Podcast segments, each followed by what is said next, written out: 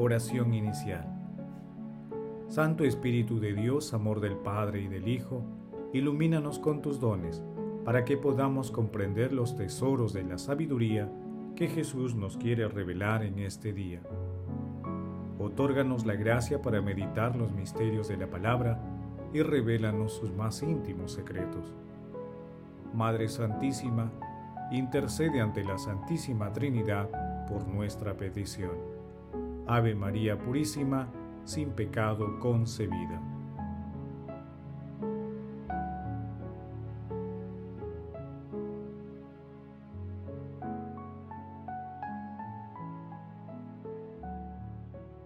Paso 1. Lectura.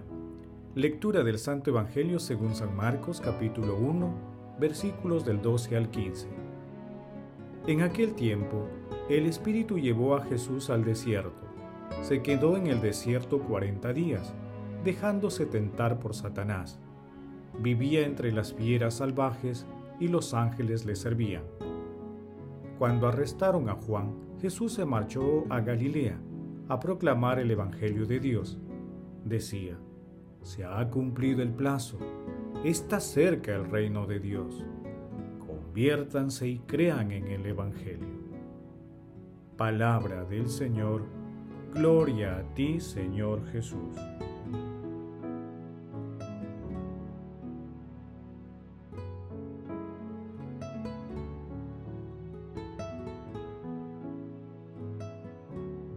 El texto de hoy está integrado por los segmentos denominados la prueba en el desierto y Jesús comienza su proclamación.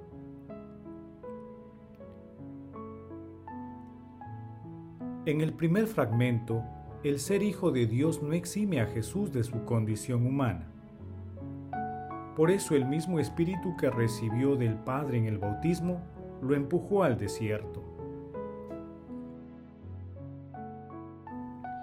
El desierto era considerado tradicionalmente como un lugar de prueba, de toma de decisiones y para aprender a confiar en Dios.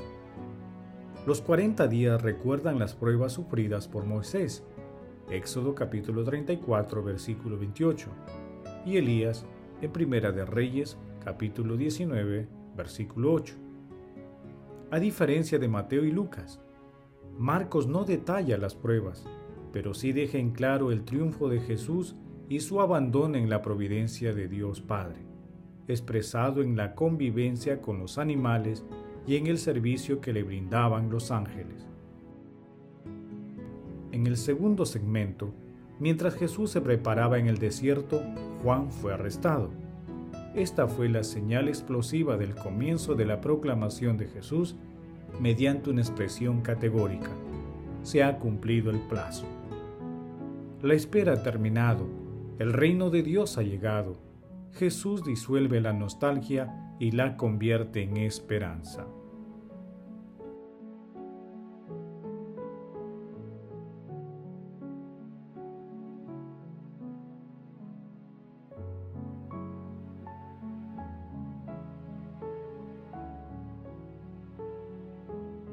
Paso 2. Meditación. Queridos hermanos, ¿cuál es el mensaje que Jesús nos transmite el día de hoy a través de su palabra? El desierto es el lugar habitual de la prueba y de la verificación. Configura la escenografía de las tribulaciones, pero esencialmente es el lugar ideal para el encuentro de la persona con Dios. No tengamos miedo y permitamos que el Espíritu Santo nos guíe en los momentos gratos y sobre todo en los difíciles. Nuestro Señor Jesucristo venció en el desierto y para siempre a todas las tentaciones. Asumió el dolor que el hombre introdujo en el mundo. Él intercede por nosotros ante Dios Padre. Él es vencedor eterno y nos invita a responder en las tentaciones del odio y de la violencia, con las armas del amor que nos enseña a cada instante.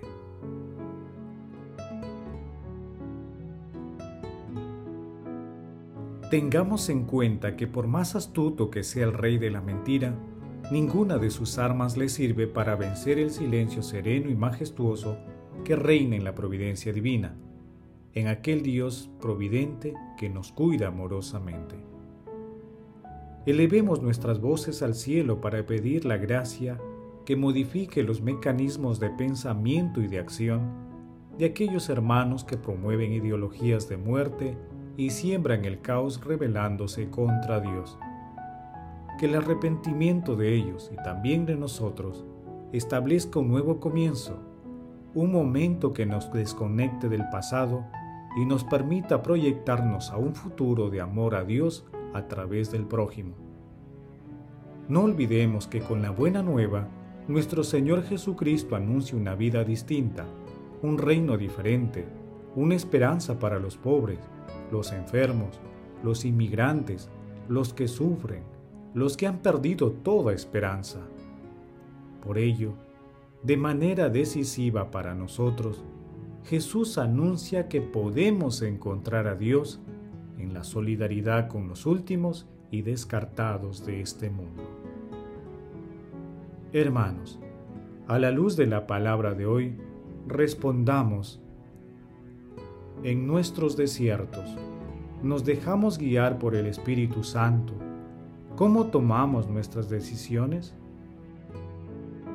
Hermanos, que las respuestas a estas preguntas nos ayuden a proponer con amor ante las propuestas de odio y maldad que el mundo propone, especialmente hacia los hermanos que son descartados por el mundo. Jesús nos ama.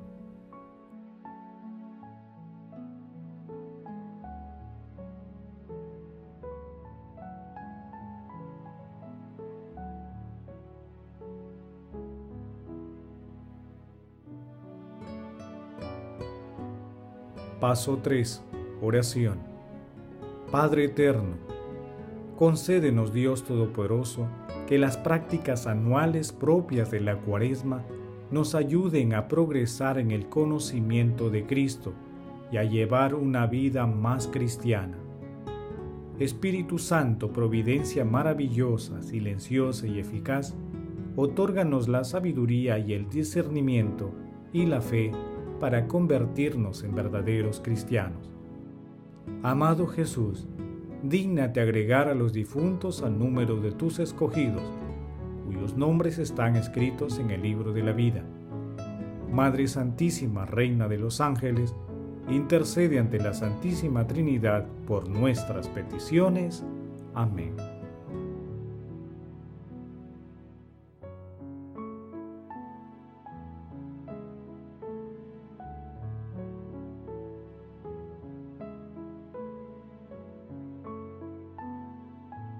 Paso 4. Contemplación y acción. Hermanos, contemplemos a nuestro Señor Jesucristo con un texto de Luigi Pozzoli. Convertíos y creed en el Evangelio.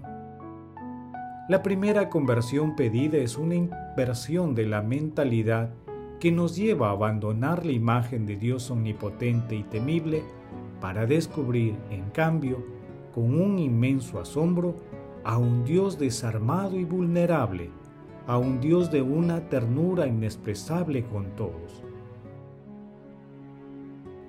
Esta conversión sería fácil si se viera únicamente en sus aspectos consoladores y pacificadores. En realidad, esta implica asimismo una conversión del corazón porque no es posible abrirse a la estupenda revelación de la inmensa piedad de Dios sin compartir su pasión por comunicar a todos confianza y esperanza. ¿Cómo es posible, por ejemplo, aceptar que el otro, el que para ti es diferente, el extranjero, el enemigo, adquiera a tus ojos una dignidad que le acerque a la categoría de hermano? Hay una muerte que debemos conquistar porque en realidad esa muerte abre a los espacios de la vida y de la libertad. Es la muerte del orgullo, de los prejuicios, de los apegos egoístas, de la defensa obstinada de los propios privilegios. Si convertirse significa cambiar todas las reglas habituales de nuestro propio juego, es inevitable padecer una agonía dolorosa. Ahora bien, se trata de un morir que es en realidad un renacer. Todo lo que se posee muere, todo lo que se entrega vive. La certeza de esto nos la brinda el acontecimiento ejemplar de Cristo, que ya en el desierto opta por morir a todo lo que podía capturar la libertad y por confiarse por completo a la fuerza vital del amor. Unidos a Cristo, pasamos continuamente de la muerte a la vida, de la tristeza a la esperanza. Jean Bastaire dijo que la tierra es un valle donde el sol da los colores del arco iris a nuestras lágrimas. El sol es Cristo, el arco iris es Cristo. Una vez bautizados en Cristo, ya no estamos sometidos a la ley de la muerte sino que caminamos a la luz de la resurrección. Hagamos el propósito de buscar en medio de la confusión y angustia del mundo actual, por lo menos 10 minutos al día para estar a solas con Dios y con nosotros mismos. Acudamos a la acción sanadora y liberadora del perdón y pidamos continuamente al Espíritu Santo la gracia de descubrir en los desposeídos y marginados el rostro de nuestro Señor Jesucristo. Glorifiquemos a Dios con nuestras vidas.